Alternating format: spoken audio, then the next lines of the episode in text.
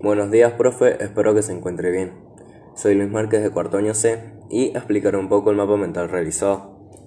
En primer lugar, tenemos a los personajes principales y secundarios de la obra Hamlet, que fue la escogida. Como personajes principales tenemos a Hamlet, príncipe y hijo del rey Hamlet, y Claudio, que vendría siendo el antagonista. Secundarios como Gertrudis, madre de Hamlet y reina de Dinamarca. Ofelia, la cual tuvo una relación amorosa con Hamlet, pero cuando asesinaron al rey Hamlet, enloqueció y se en un río.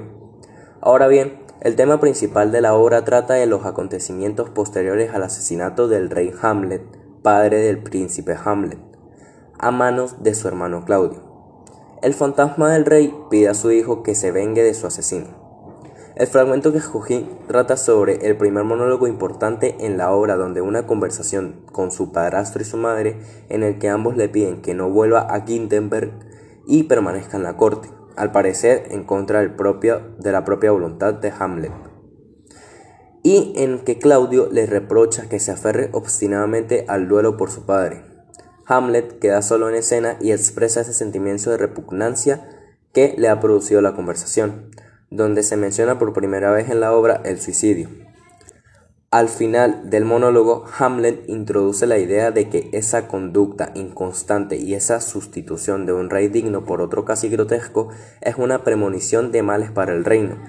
La idea de que la corrupción de los reyes se contagia a todo el Estado volverá a aparecer en diversos momentos de la obra.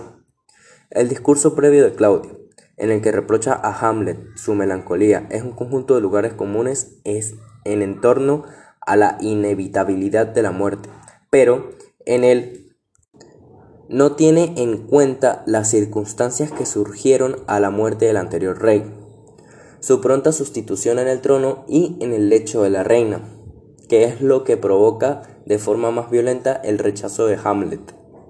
Revela así por primera vez la perversión y manipulación de discurso, que será su característica más importante a lo largo de la obra.